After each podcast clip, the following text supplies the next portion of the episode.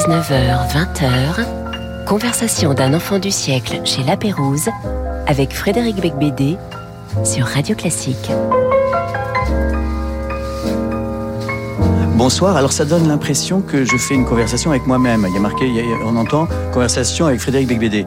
Mais non, il y a quand même mon invité qui est Vincent Ravalec. Bonsoir Vincent. Bonsoir Frédéric. Et sans vous, cette émission serait un monologue un peu ennuyeux, euh, très franchement. Euh, vous publiez donc Mémoires intimes d'un pauvre vieux essayant de survivre dans un monde hostile, euh, car vous êtes atteint par le SVF. Alors qu'est-ce que le SVF bah, Disons que hum, tout est un peu résumé dans le titre. Hein. Le SVF, je pense que c'est le syndrome du vieux flippé. Mmh. Et euh, le syndrome du vieux flippé, bah, quand on arrive à l'âge que j'ai, c'est-à-dire je viens d'avoir 60 ans, j'ai commencé à écrire le livre, j'en avais 56. Donc j'ai eu le temps d'avoir une espèce de graduation en fait. Dont Vous étiez préparé à ce choc ou ça a été quand même dur? Non, pas du tout. je, je, dois le dire et je le dis pour tous ceux qui sont dans ma situation et qui vont l'être. Ce qui est bien, c'est que c'est tout de même une cible assez large puisque mmh. à part les gens qui, comme James Dean, auront la chance la de chance de mourir jeune. Oui. Sinon, bah, tout le monde est un petit peu euh, sujet à cette issue. Et euh, non, moi, je, je, je, vis vraiment ça comme une espèce de sidération dont et le, le, livre a été un espèce d'exorcisme, hein, mhm. euh, comme quelque chose que j'arrive toujours pas à comprendre en fait. Pourquoi est-ce qu'on devient vieux C'est insupportable. C'est insupportable. On va en parler pendant l'heure et on va parler également de l'intégralité de votre œuvre, euh, Vincent Ravalet, car vous êtes un auteur très important de, de ma génération, euh, avec euh, qui a été influencé par euh, d'autres écrivains, mais qui en a influencé beaucoup aussi. Alors c'est ce livre-là, publié chez Fayard. Euh, c'est le livre le plus drôle, à mon avis, jamais écrit sur la vieillesse d'un post-boomer. C'est-à-dire que vous n'êtes pas vraiment un boomer, euh, à 60 ans, euh, on est plutôt entre les boomers, la génération précédente, et les milléniaux, qui sont euh, les, la, nouvelle génération qui veut notre place. Alors là, c'est très gentil parce que je croyais que je rentrais vraiment dans la catégorie des boomers, donc ça me fait reculer d'un cran. Oui, ce qui n'est pas non, je, je, dis ça parce que comme on est à peu, on a à peu près le même âge, je plaide aussi pour ma paroisse. Euh, vous écrivez au début du livre, nous étions passés, nous les occidentaux, d'un monde de jeunes à un monde de vieux. Donc c'est vrai qu'au moment où nous vieillissons, nous apercevons que c'est plutôt un bon filon. C'est ce que vous dites hein, dans le livre, c'est que peut-être ce livre, Mémoire intime d'un pauvre vieux essayant de survivre dans un monde hostile, c'est peut-être un bon coup marketing. En tout cas, c'est comme ça que je l'ai vendu à mon éditrice. hein, c'est ce que je dis au début du livre. C'est toujours un peu difficile aujourd'hui. Les, les gens se rendent pas forcément compte quand on n'est pas dans un, un mood un peu artistique, mais c'est très difficile aujourd'hui de vendre des projets. Pourquoi? Parce qu'il y a énormément de projets. Alors c'est vrai qu'il y a énormément de choses qui se publient, qui se diffusent et ça, mais il y a énormément beaucoup de gens qui veulent en faire. Donc, quand on arrive avec un projet, entre guillemets, ce qu'on appelle un projet perso, on est toujours un peu sur des œufs. Est-ce que ça va intéresser, pas intéresser Et là, paf Ah oui, là, avec ce titre-là, vous avez un marché assez colossal, puisque tout le monde est vieux et que tout le monde euh, essaie de survivre dans ce monde hostile. Donc, je, je vous prédis un best-seller. Euh, quasi instantané. Il est, il est sorti quand le livre? Écoutez, il est sorti il y a une semaine et pour l'instant, c'est vrai que j'ai des très bons retours. Les gens le trouvent drôle, alors que je pensais, je pensais vraiment que mon humour ferait pchit justement parce que parce que je pensais que ça allait être considéré comme un humour de boomer, un humour de de vieux mâle blanc dominant, et que c'était pas vraiment dans le. Il y en a quelques-uns encore, hein, quand même. Et, et peut-être qu'il euh, y en a encore suffisamment pour trouver ça drôle. Ouais. Non, puis surtout vous le faites avec tellement de d'autodérision de, de, et de méchanceté, de cruauté envers vous-même que ça, c'est tout à fait digeste. Il n'y a pas d'aigreur dans ce livre, il y a juste de la terreur, en fait. Ben ouais, parce que moi je trouve le monde génial. Je trouve, par exemple, le, le, le monde aujourd'hui, mais il a toujours été comme ça. Je veux dire, bon, on, on est tout de même pétri de paradoxes, d'injustices, mais aussi de choses fascinantes. Moi, je trouve, bah, on, on, parlait de la technologie tout à l'heure hors micro. Je trouve que le monde aujourd'hui, ce qu'il nous raconte, est incroyablement intéressant. Moi, je veux dire, mm. tout m'intéresse. Et, et, plus en fait vous avancez en âge, mais en tout cas moi, plus j'avance en âge, plus je me sens savant, plus je me sens intelligent, plus je maîtrise des choses et plus je me trouve frappé par cette espèce de décrépitude annoncée, mais qui est terrifiante. Et c'est précisément au moment où on commence à avoir atteint la sagesse, l'ataraxie euh, ultime, que euh, le corps se délite. Vous parlez de votre arthrose de la hanche. Quelle horreur, quelle horreur. Mais je suis désolé, euh, c'est vous, hein, c'est pas moi. L'arthrose de la hanche. Et puis, même à un moment, vous croyez que vous avez un infarctus, alors qu'en réalité, c'est une tendinite. Vous êtes un peu hypochondriaque quand même. Non, en fait, je suis très hypochondriaque. Ce que je dis, ce qui est affreux, c'est que jusqu'à un certain âge, c'est super cool d'être hypochondriaque parce que ça remonte le moral. On croit avoir quelque chose et en fait, on ne l'a pas. Moi, ça me redonne toujours une super pêche. Je vais essayer le médecin. Ah non, j'ai pas de cancer. Putain, c'est trop cool. Sauf qu'il arrive un âge où c'est pas très intéressant d'être hypochondriaque parce que si on va chez le médecin, on se dit est-ce On qu'il a va quelque pas chose. trouver quelque chose? On a vraiment quelque chose. Et puis, il y a ce moment très drôle où euh, vous êtes sur un tournage de film et euh, vous voyez une jolie stagiaire, un- euh, jeune et charmante. Vous la dragouillez euh, très, très avec distance et elle vous, vous voit. Ouais, ça c'est arrivé assez, assez tôt. Alors en- entendons-nous bien, je, n'ai, je le précise dans le livre, je n'ai jamais propos, comment comment dire, profité de ma, ma situation de réalisateur pour, euh, je veux dire, me retrouver dans une situation euh, scabreuse. Vous avez Bon, raison mais de le préciser. Je le Oh, précise. Vaut mieux. Mais par contre, c'est vrai qu'il y a toujours ce truc. Bon, j'avais un peu dragouillé cette fille et qui était un peu plus jeune que moi, et elle m'avait vous voyez. Donc j'avais recommencé. Moi, j'ai- j'ai- j'aime pas tellement vous voyez les gens. Et donc j'avais recommencé à tutoyer. Elle m'avait dit je le mets où monsieur le retour vidéo et tout. Ou alors là, le monsieur, monsieur, monsieur. le monsieur, je m'étais dit ça y est là, Oui. j'ai- changé de catégorie. Et j'ai changé de catégorie effectivement. Ça me fait penser à, à Jean d'Ormesson qui racontait qu'il y avait des jolies filles qui venaient lui faire signer euh, ses, ses bouquins euh, dans les libra- librairies et qui disaient ma grand-mère vous adore. Donc ça c'est pas tout de suite, ça mais tue, ouais. c'est pas tout de suite, mais peut-être ça viendra. Euh, alors ce, ce personnage donc ce narrateur très angoissé. Euh, c'est aussi quelqu'un qui euh, essaie de profiter de sa vieillesse. Alors, il a des copains qui lui disent va sur les sites de rencontres euh, sur Internet, parce que euh, là, euh, en tant qu'écrivain, réalisateur, voilà, de entre 50 et 60 ans, tu vas avoir un succès fou. Ça se passe pas exactement comme ça, en fait. Il y a beaucoup de déceptions. Alors, je dois dire, vous avez raison de le préciser, le narrateur, puisque on ne sait pas si c'est vrai ou faux, puisque c'est des mémoires intimes, mais disons que le narrateur va effectivement sur des sites de rencontres, et là, vraiment, il subit euh, un, un certain nombre de déconvenus. Et, et la première, c'est par exemple sur un, je crois que c'est sur Adopt. En fait, il y a des catégories, vous savez, quel âge vous avez. Et je crois que sur Adopt, il y a des catégories entre, je sais pas, 20 et 30, entre 30 et 35. Et après, c'est entre 45 et plus. Et plus, c'est-à-dire que passé 45, Passé vous êtes 45, on est dans une catégorie, qui est catégorie crouton, crouton. Euh, Croton, croton, voilà, c'est ça. c'est ça. Euh, alors, on va tout de suite entendre votre premier choix musical, Vincent Ravalec, c'est Arvo Pärt, Te Ergo Quesumus, extrait de son Te Deum par l'orchestre de l'Académie Sainte-Cécile de Rome en l'an 2000. Ça se pose un peu là. Ah oui.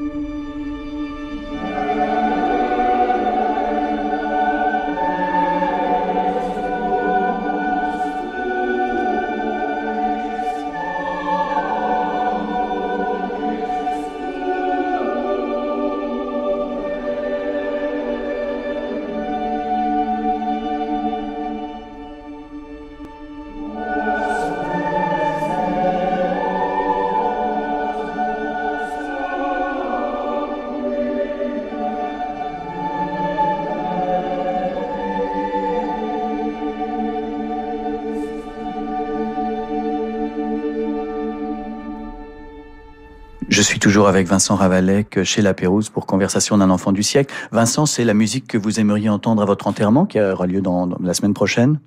Hmm, je suis partagé. Parce que celle-là, effectivement, est un peu grandiose, elle vous élève. Après, il n'y a pas cette chanson de Jacques Brel où il disait qu'il voulait qu'on chante et qu'on rie et tout ça.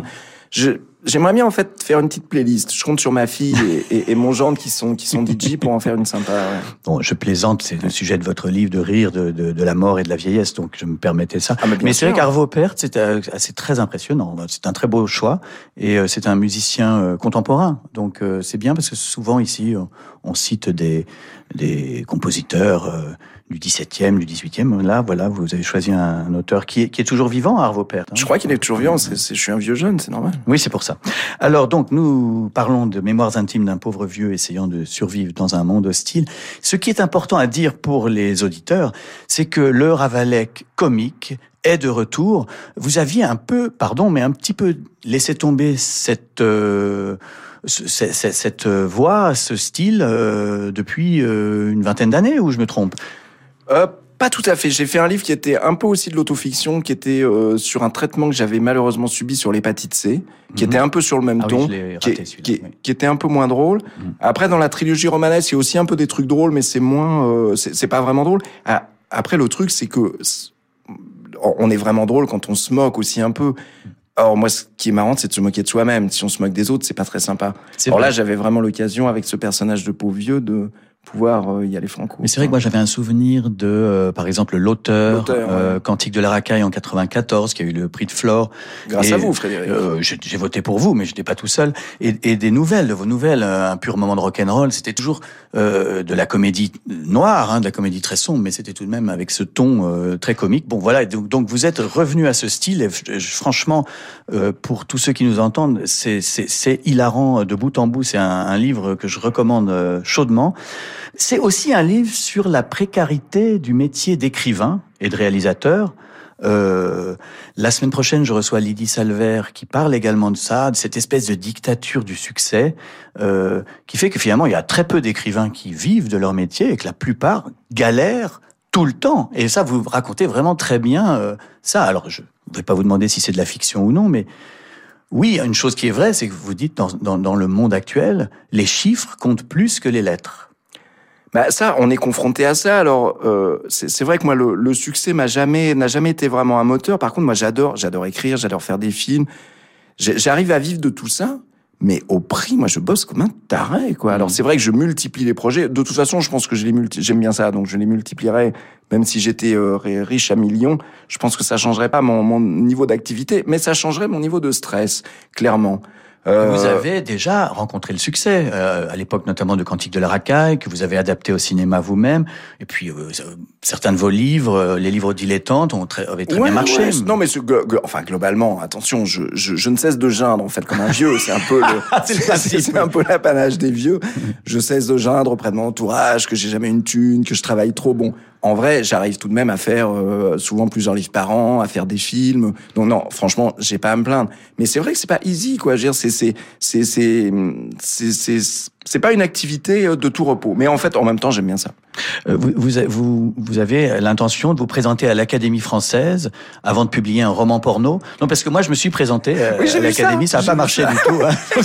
Mais je pense que c'est une bonne idée. Il faut toujours essayer. J'ai vu ça parce que du coup, je m'étais jamais intéressé à la question, mais alors j'ai regardé qui s'était présenté à la question. Alors j'ai vu vous, Frédéric, il y avait aussi Benoît Dutertre, Oui. que je connais aussi. Voilà. Donc je me suis Double dit, là, échec. double échec.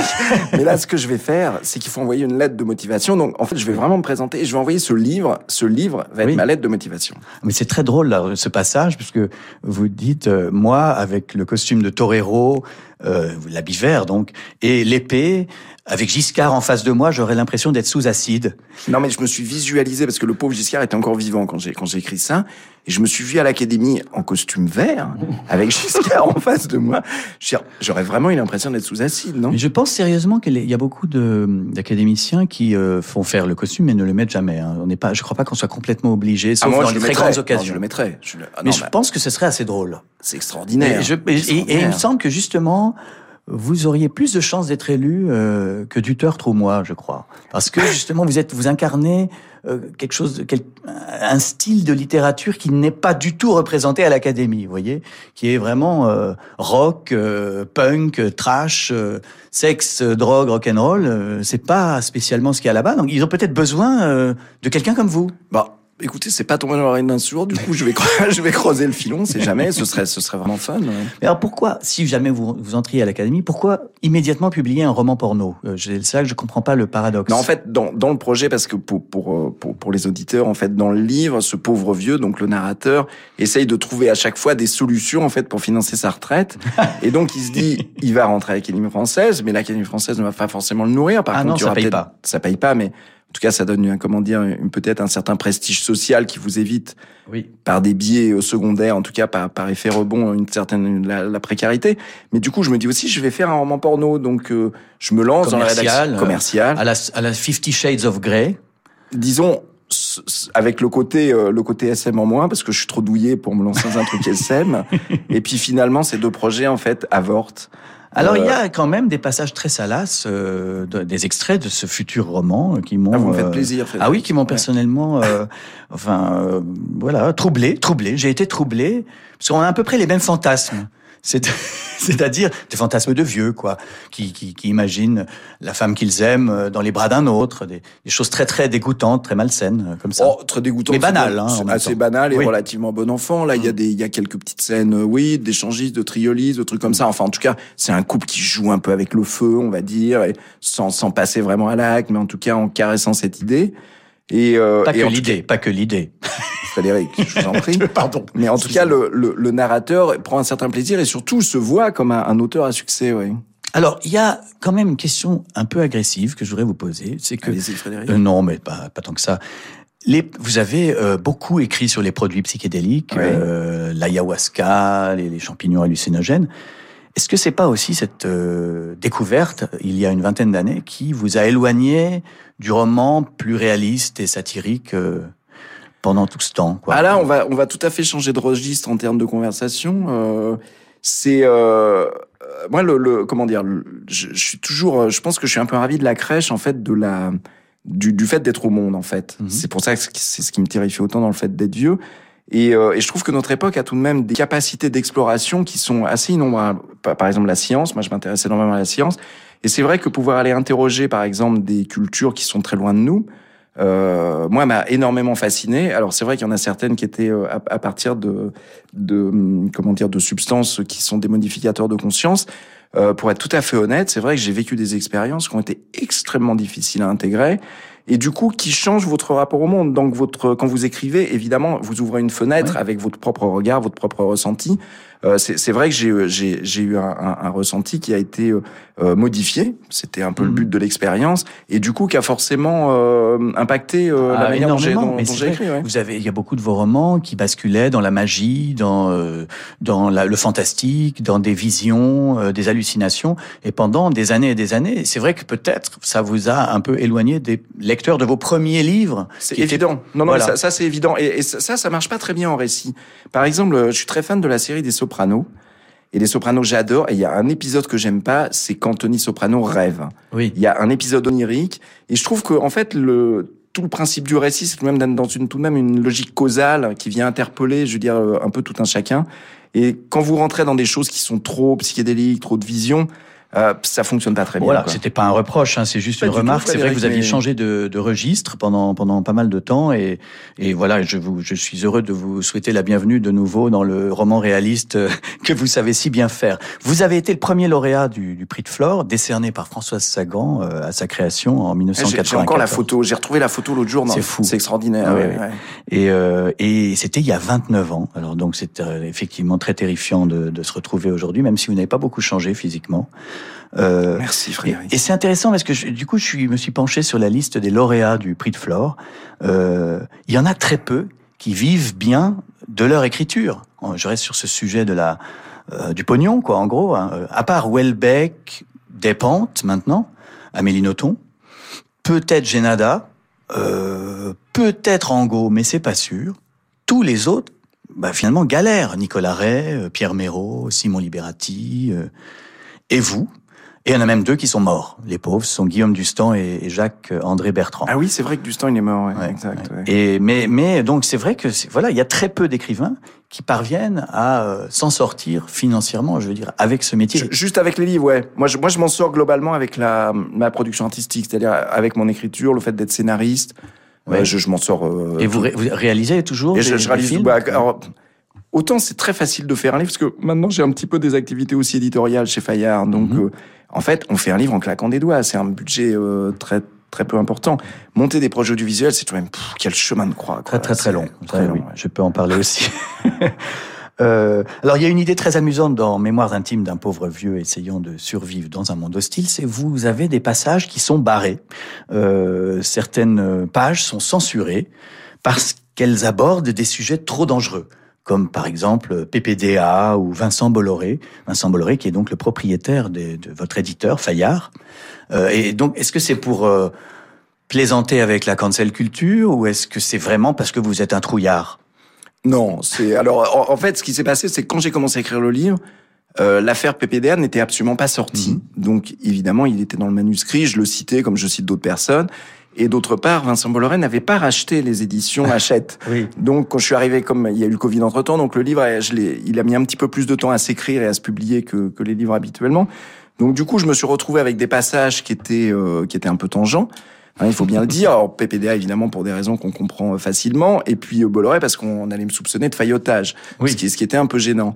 Euh, et il y a un truc que je trouve très drôle, enfin très drôle, moyennement drôle, c'est que maintenant il y a des personnes qui sont chargées de vérifier si les livres sont politiquement corrects les ou pas. Les sensitivity readers. Exactement. Donc à la fin, ce pauvre narrateur se retrouve obligé d'avoir une réunion avec son éditrice et une personne qui est chargée de checker ce qui va ou pas. Et donc j'ai trouvé ça drôle évidemment de gaucheter ces passages. Alors, voilà. Alors, ils sont ils sont ils sont barrés, mais on peut quand même les lire. C'est ça qui est très hypocrite de votre part et qui montre que vous n'êtes pas si lâche que ça. Euh, alors votre deuxième choix musical, c'est le contre-ténor allemand Andreas Scholl. Euh, je rappelle qu'un contre-ténor, c'est quelqu'un qui, qui, est du sexe masculin avec une voix de femme, donc c'est tout à fait euh, transgenre un peu, hein. Euh, mais c'est donc Oquam Tristis, extrait du Stabat Mater de Marco Rosano en 2010. O quam tristis et afflicta fuit la er benedicta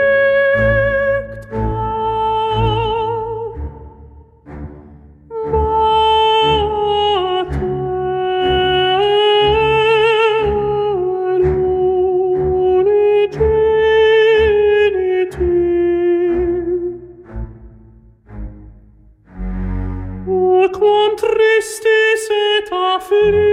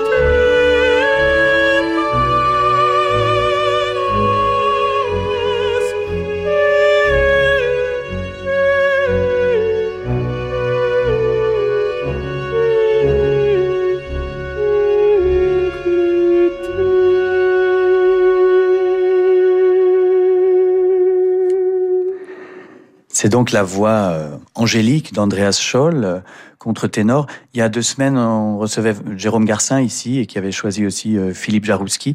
Ce sont des voix comme des, voix d'enfants dans un corps d'adulte. C'est ça qui vous peut-être qui vous séduit? Alors, je pense que mon analyse, comment dire, phonique ne va pas jusque-là. Non, c'est juste le, le fait que cette voix s'élève vers le ciel, quoi, Mhm. comme le premier morceau. J'adore ce genre de morceau, en fait. Hmm. C'est assez basique, hein, comme Vous êtes euh, un auteur métaphysique, mais on va en parler après la publicité, qui est un domaine un peu plus matériel. Alors qu'un film consacré à une chef d'orchestre fictive sortira en salle la semaine prochaine, nous nous intéresserons à une chef d'orchestre bien réelle ce week-end dans Femme majeure, l'Australienne Simone Young. Actuellement directrice du Symphonique de Sydney, elle est aussi la première femme à avoir dirigé en concert le prestigieux et très conservateur Philharmonique de Vienne. La maestra Simone Young sera notre femme majeure ce samedi. Femme majeure avec Daphné Roulier chaque week-end à 11h sur Radio Classique. Les émotions des chefs-d'œuvre classiques avec le chef Mathieu Herzog et l'orchestre Appassionato. La captivante série didactique Vous trouvez ça classique se poursuit à l'auditorium de la scène musicale samedi 21 janvier à 18h avec des extraits féeriques des ballets de Tchaïkovski, Casse-Noisette, Le Lac des Cygnes ou La Belle au Bois dormant. Vous trouvez ça classique Sur la scène musicale.com. Vous aimez chanter Vous avez entre 5 et 28 ans? Rejoignez l'un des chœurs de la maîtrise Notre-Dame de Paris, la pré-maîtrise, le chœur d'enfant, le jeune ensemble ou le chœur adulte, de l'éveil musical à la formation professionnelle. Les inscriptions sont ouvertes dès maintenant pour intégrer cette école de chant unique en septembre 2023 et vivre une expérience irremplaçable. Tous les détails sur musique-sacrée-notre-dame-de-paris.fr avec le soutien de la Fondation Notre-Dame. Jusqu'à 20h, Conversation d'un enfant du siècle chez La Pérouse avec Frédéric Becbédé sur Radio Classique. Vous avez survécu au Covid, la guerre vous fait flipper, le réchauffement et les incendies vous inquiètent, vous n'avez pas encore bien saisi le concept de point retraite, pas de panique, Mémoires intimes d'un pauvre vieux essayant de survivre dans un monde hostile est fait pour vous. Alors ça, je lis, je, fais pas ça d'habitude, mais là, je le trouve euh, bien. C'est le communiqué de presse de, des éditions Fayard pour votre euh, roman, Vincent Ravalec. Euh, oui, c'est un peu ça. Hein, c'est bien fait. C'est une bonne pub pour aller avec la, la coupure pub. Ça allait bien. Eh, c'est moi qui l'ai écrit en fait. Ah, bravo Oui, oui écoute, j'ai eu, eu une illumination. Parce qu'il il, faut dire pour les gens qui le savent pas, écrire les quatrièmes de couverture et communiqués de presse, c'est toujours une tannée. Quoi. Oui, très difficile. C'est très difficile parce qu'on sort du livre, trouver le bon résumé, les bons mots, le truc qui font mouche. Et là, je sais pas, je vais être dans le bon, euh, le bon jour. J'ai réussi à écrire ça et l'éditeur était content et, et c'est passé.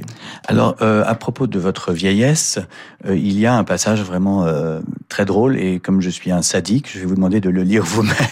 D'accord. C'est je crains le, le chapitre 17. Ok.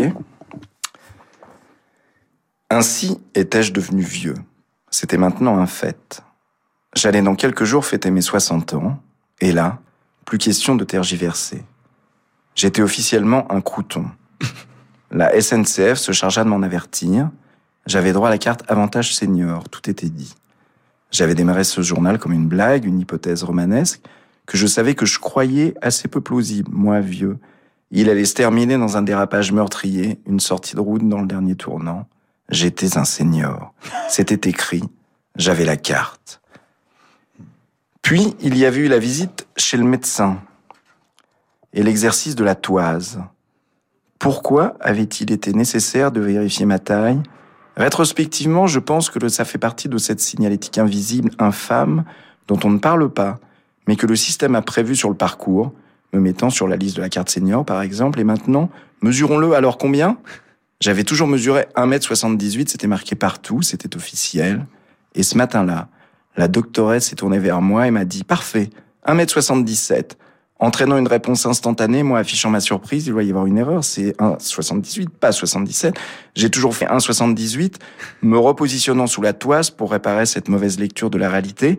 Mais la doctoresse répétait non, non, c'est bien 1,77. Mais vous savez, c'est normal, avec l'âge, on a tendance à se tasser, me provoquant un début de tachycardie car la signification profonde d'une expression usuellement employée venait de m'irradier le cerveau de son suc d'horreur, un petit vieux. Un petit vieux. Mon Dieu, c'est vrai qu'on dit pas un grand vieux. On dit pas un grand non, vieux. Ça ne se dit pas. Jusqu'à cette truc de la toile, j'avais jamais, dit pas. J'avais jamais percuté Donc, ça. Alors, euh, bien entendu, c'est un passage de fiction. Hein. Évidemment, tout ce qui est dans le livre, c'est de la fiction. oui, quand ça vous arrange. Alors, euh, nous avons dans cette émission un jeu euh, qui s'intitule Devine tes citations. Et c'est un moyen aussi de vérifier si vous avez la maladie d'Alzheimer ou pas. Mhm. Je vais vous citer des phrases de vous et vous devez me dire dans quel livre vous avez écrit cette phrase. Est-ce que vous êtes prêt Vincent bah, je vais essayer, ouais. Le CFA, Centre de formation des apprentis, recevait les jeunes cinq jours par mois. Alors ça, c'est très facile parce que euh, c'est la première nouvelle dont j'ai été content. Oui. C'est la nouvelle qui s'appelle Un purement de rock'n'roll et qui est d'ailleurs là pour le coup un épisode tout à fait vrai. C'est quand j'étais vraiment été, j'ai vraiment été apprenti dans un CFA et la scène que je raconte où il y a deux, deux, enfin tout le monde se met à danser, un espèce de bebop et ça, ça, ça s'est vraiment passé. Ouais. C'est effectivement la première phrase Ouais. de votre premier livre publié, Un pur moment de rock'n'roll en 1992. Euh, racontez comment vous avez trouvé un éditeur, parce que c'est assez amusant. Euh, Est-ce que c'est vrai que vous avez, vous avez commencé par euh, distribuer des photocopies de vos nouvelles euh, autour de vous? Ouais, ça c'est vrai. À l'époque, j'étais assistant réalisateur et en fait, quand j'ai écrit un purement de rock'n'roll, ça fait plusieurs années que j'ai essayé d'écrire, j'étais pas pas content quoi. C'est à cette époque-là, en fait, la, la littérature est pas tout, était pas tout à fait la même. Moi, j'ai beaucoup été influencé par la série noire.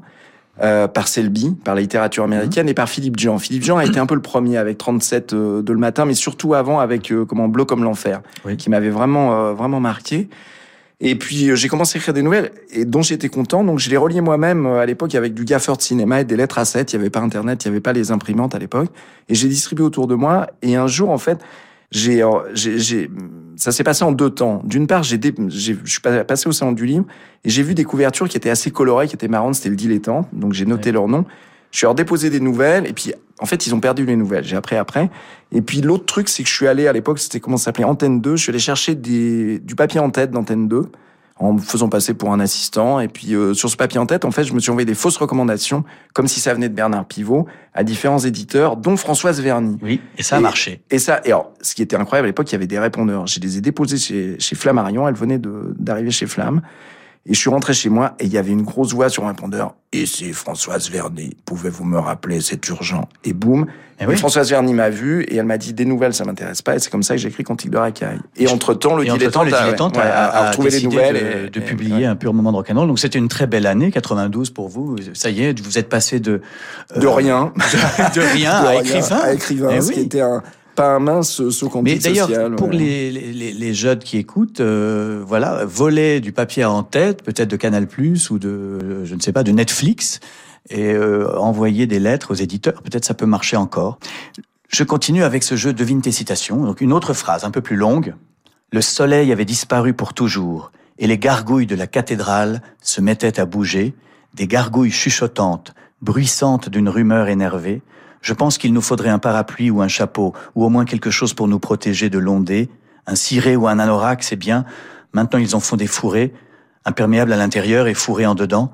Je crois même qu'il y a des promotions. C'est pas dans Nostalgie de la magie noire. Si. ah ouais. Bravo Nostalgie de la magie noire 1997. C'est c'est- ce dont on parlait précédemment dans l'émission, c'est un peu votre période de délire euh, psychédélique, euh, apocalyptique. Voilà, vous étiez un adepte du chamanisme. Alors, au moment de Nostalgie, euh, pas encore un adepte du chamanisme. Mais alors, c'est marrant parce que Nostalgie, je l'ai relu il y a pas longtemps.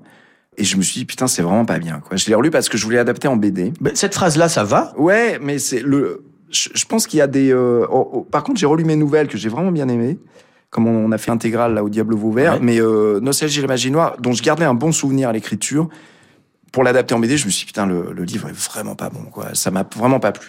Il y a, il y a- il y a eu ensuite euh, l'effacement progressif des consignes de sécurité. Ah, ça, c'est pas pareil. Ça, c'est un trip. 700 ça. pages. Ouais, 700, 700 pages pages, de trip. d'hallucination, mais d'hallucination imbitable. Mais en même temps, vous avez le droit. c'est- Vous étiez à ce moment-là complètement un auteur transcendantal, quoi. Non, alors là, je revendique autant, je, autant je trouve qu'il y a euh, l'effacement, il est à mettre entre parenthèses. L'effacement, c'est comme un trip, c'est pareil. Vous prenez un trip, vous lisez l'effacement, c'est la même chose. Il faut le lire euh, peut-être en état de, de conscience euh, altérée. Peut-être, je Oui. sais pas, mais en tout cas, je, je- j'assume l'effacement. Non, mais vous avez eu une phase comme ça très, euh, voilà, un peu à la, à la, à la Castaneda, quoi, ou euh, Aldous Huxley, enfin tous ces auteurs. euh, Ouais, complètement. ouais, ouais, Même. Leclésio, euh, qu'on va recevoir bientôt dans cette émission, euh, JMG Leclésio a fait des expériences avec la mescaline en Amérique latine.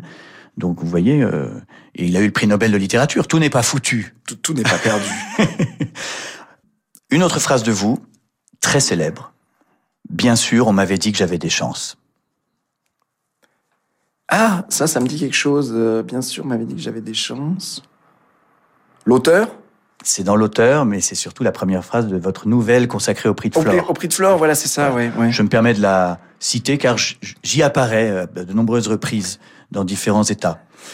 Euh, question, pourquoi vous n'avez-vous pas eu d'autres prix littéraires que le prix de Flore Mais depuis si, toutes ces... j'en ai eu deux autres. Ah bon, pardon? J'ai eu le prix des bouquinistes, dont j'étais très fier parce que j'ai beaucoup vendu de livres aux bouquinistes à une époque de ma vie. Et j'ai eu le prix, ça, ça, ça ne s'invente pas, le prix du Cabri d'Or pour euh, Sainte-Croix-les-Vaches. Ah bon, ok, le prix du Cabri d'Or. Pardon, le prix excusez-moi. du Cabri d'Or. Il m'avait échappé. le prix du Cabri d'Or m'avait échappé. Dans le, le, le, le, livre, donc Mémoire intime d'un pauvre vieux essayant de survivre dans un monde hostile, merci pour ce titre très court, euh, il y a un moment très drôle aussi où vous volez vos propres livres dans les hypermarchés afin de grimper dans la liste des best-sellers. Alors c'est bien sûr... euh, C'est bien sûr de la fiction. complètement fictif, mais euh, mais c'est une idée assez amusante. Déjà, vous collez des affiches partout dans Paris euh, à votre effigie, euh, en disant aux gens de, de lire ce livre, et en plus vous allez voler vos livres pour qu'ils montent dans les listes. Mais vous savez qu'en fait, coller des affiches, c'est très efficace. Hum C'est là où j'ai le retour le plus, euh, un retour quasiment instantané. Vous voulez coller dans les bonnes rues où il y a un peu du cœur de cible de vos lecteurs. Moi, par exemple, tout le nord de Paris, Montreuil, où il y a un peu des bobos branchés. Mhm. Mais j'avais des, j'ai des textos dans la seconde. Ah, il y a des affiches de ton livre dans la rue. Mhm. Bonne idée, très bonne idée. Et pour ce qui est de, pour ce qui est de, d'impacter sur les ventes, c'est un vieux truc du hit parade. Tous les gens qui ont fait des hit parades achètent leurs disques et les euh, maisons de disques achètent les disques. achètent les disques. Oui, et maintenant avec le streaming, c'est pareil. Il y a une affaire, bien sûr, Ouais. euh, là, qui s'est sorti Ouais. euh, la semaine dernière, de de- d'immenses quantités de- d'escroqueries, de Je n'ai faux rien comptes. inventé. Bien sûr. Je Non, suis non. un petit joueur. Vous l'avez fait, voilà, de manière artisanale, je dirais. très artisanal. Alors, troisième choix musical de Vincent Ravalek, c'est le thème de la série télévisée Westworld, signé Ramin Djawadi, ex- également compositeur de, de la musique de Game of Thrones, ouais, c'est un grand compositeur. ouais. euh, interprété au piano par Dwayne.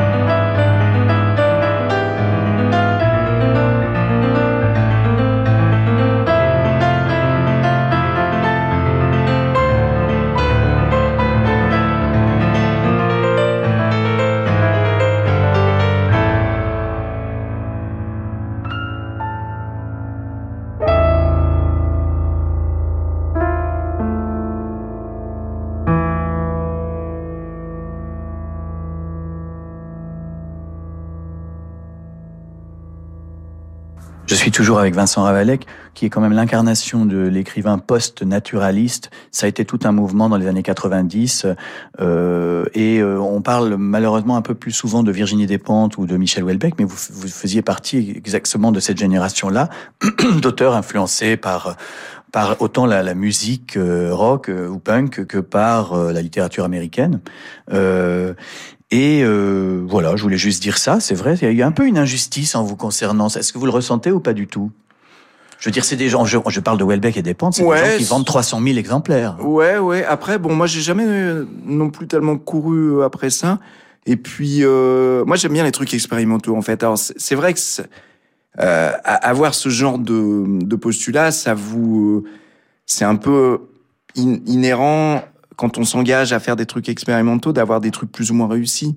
Donc, moi, j'ai fait des trucs Prenez réussis. plus J'ai- de risques, vous pensez que que vos petits camarades. Oh, c'est pas vrai parce que en fait, je pense pas qu'ils pensent au succès. Je crois pas qu'ils calculent ces, ces deux auteurs-là. Je, je, je, je dis pas du tout qu'il pense au succès, c'est, c'est, c'est pas ça, mais je pense que pour avoir du succès, il n'y a pas beaucoup d'écrivains ou même d'artistes qui ont du succès en faisant des choses dans des genres différents. Il Oui. faut tout de même creuser un peu le même Oui. genre parce Oui. que euh, pour une raison simple, c'est qu'à chaque fois vous avez un- vous repassez un contrat avec vos lecteurs ou avec vos spectateurs et ce contrat s'il est différent, vous êtes obligé de retrouver d'autres spectateurs. Qui plus est quand vous faites certains livres comme des livres un peu barrés comme les miens. Oui, oui. Donc euh, moi j'ai des hauts et des bas. Écoutez ma foi, ce qui au bout de 30 ans, je suis toujours là, j'arrive toujours à, à, à Mais vivre oui, de mon expression vrai, artistique, c'est le principal. Et, et parmi les auteurs qui avaient du succès il y a 30 ans, où il y en a aussi beaucoup qui ne sont plus là ou qui ont, qui ont, qui ont arrêté, tout simplement, découragés par la, la, la violence de ce milieu.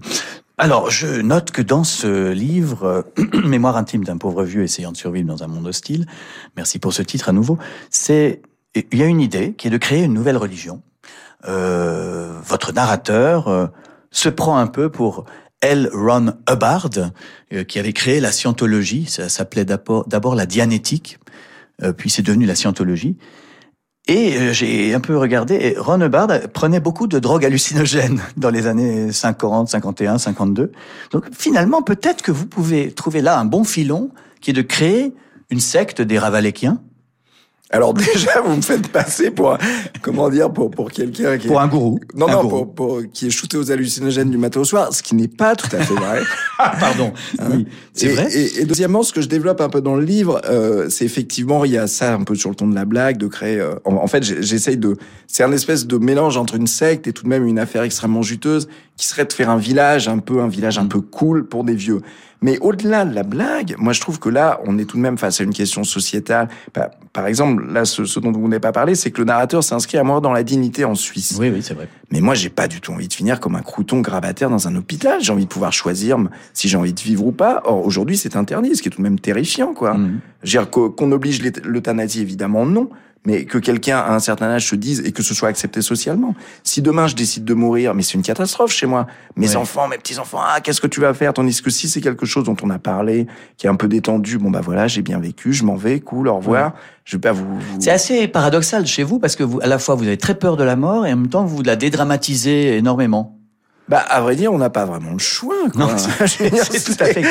On n'a pas le choix sauf si, euh, si, si on vous donnait ce droit. Là, vous auriez un choix. Bah, di- disons, enfin, je veux dire, on on n'a pas, le- on, on, on, on est forcément confronté à la mort. Autant la dédramatiser. Moi, moi, je suis hyper trouillard, hein, évidemment, mais, mais c'est évidemment quelque chose dans lequel je me projette. Par contre, je me projette pas du tout dans le fait. Là, il se trouve que bon, j'ai 60 ans, je pète le feu, je suis venu en vélo, tout va bien. Enfin, tout va bien jusqu'à un certain point.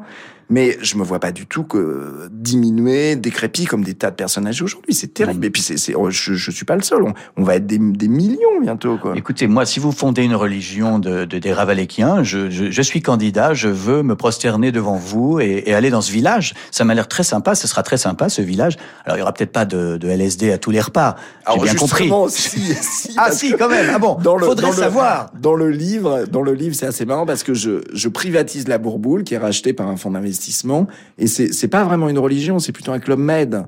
Oui. Et là, on va se finir tranquillement et enfin, c'est la fête. Oui. On enlève un, peu le surmoi. Un peu, un peu échangiste, comme euh, les, chez les Raéliens ou pas un du petit tout peu, je veux Ah, dire, enfin, même. on s'éclate. Je veux dire, on a tous travaillé comme des bourricots jusqu'à 60, C'est vrai. 65 ans. C'est un peu le moment d'en profiter, non? C'est vrai. Vous, vous avez d'ailleurs bientôt l'âge de la retraite, après avoir, eu euh, l'âge de la carte SNCF euh, senior. Là, dans quatre ans. Hein, enfin, c'est un sujet de polémique. N'abordons pas ce sujet. N'abordons pas un sujet Oui. qui fâche doublement. Oui. Parce que doublement, parce qu'en plus, les artistes, on a moins. Ah Évidemment, non, on n'a aucun point de retraite. on a peu de points de retraite, donc c'est pas là Ouais. moi qui ne cesse de geindre. Si j'avais que ma retraite pour vivre dans 5 ans, là, c'est Non, non, non, ça, c'est mort, c'est mort. Alors, hein, maintenant, euh, votre choix de musique jazz, c'est Chet Baker. Et quel bon choix. You're My Thrill, 1957.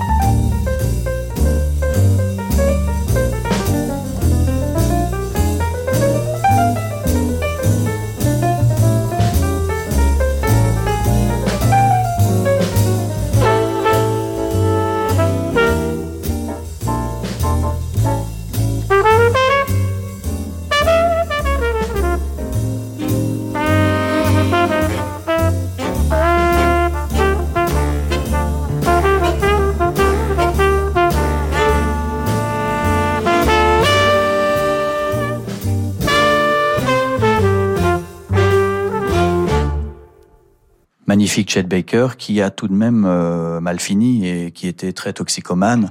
Alors je ne vais pas, Vincent Ravalec, euh, recommencer à vous parler de ce sujet, mais c'est un choix tout de même euh, orienté junkie. C'est un choix, alors, plus que junkie. Moi, ce qui m'a toujours fasciné chez Chet Baker, c'est cette histoire. Il s'est fait casser toutes ses dents.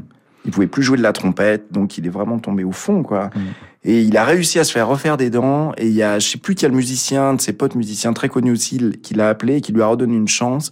Le mec est remonté quand même, quoi, comme ça. Et j'ai toujours trouvé cette histoire assez hyper touchante. Après, je sais pas si j'ai vu le documentaire sur lui. Je sais pas si le mec était vraiment sympa. C'était vraiment un tox, quoi.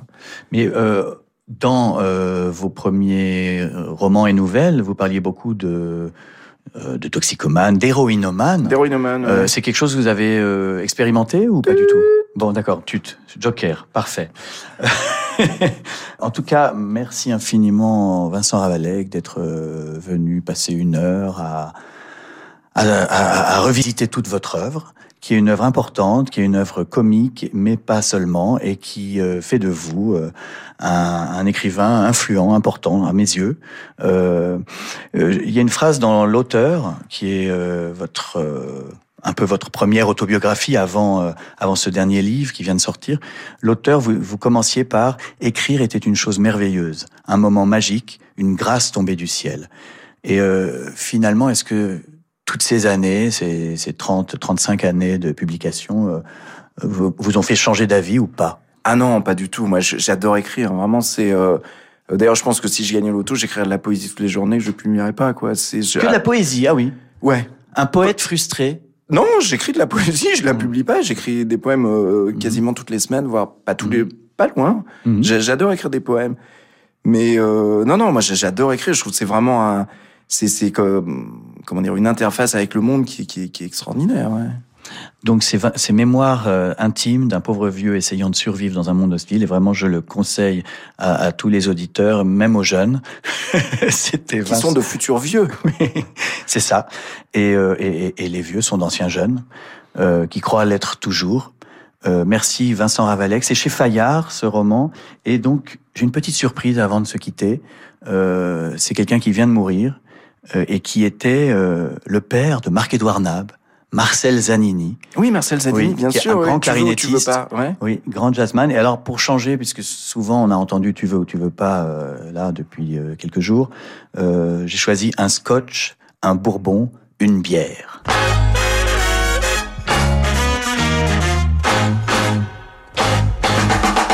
un scotch, un bourbon, une bière. Un scotch, un bourbon, une bière. Monsieur le barman, écoutez-moi, je ne veux pas d'histoire, mais servez-moi un scotch, un bourbon, une bière. One scotch, one bourbon, one beer. One scotch,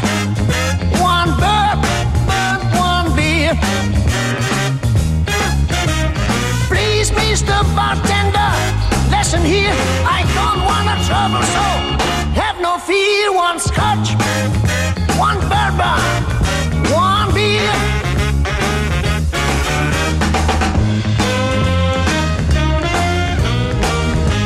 Monsieur le barman, s'il vous plaît, voulez-vous m'écouter? Je vous ai demandé tout à l'heure scotch, un bourbon et une bière. Mais non, pas dans le même verre, évidemment. Je répète, un scotch, un bourbon, une bière. Un scotch,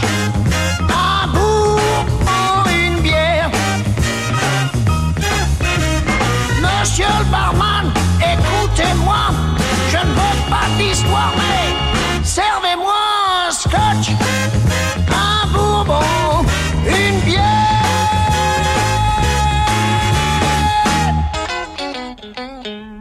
Une bière. Voilà, un scotch, un bourbon, une bière. Merci à toute l'équipe, Philippe Gau pour la production, Laetitia Montanari pour la réalisation et Jérémy Bigori pour la programmation musicale. Dans un instant, vous avez rendez-vous avec Laure Maison pour le journal du classique et la semaine prochaine, je reçois Lydie Salver. Bon week-end Merci Frédéric.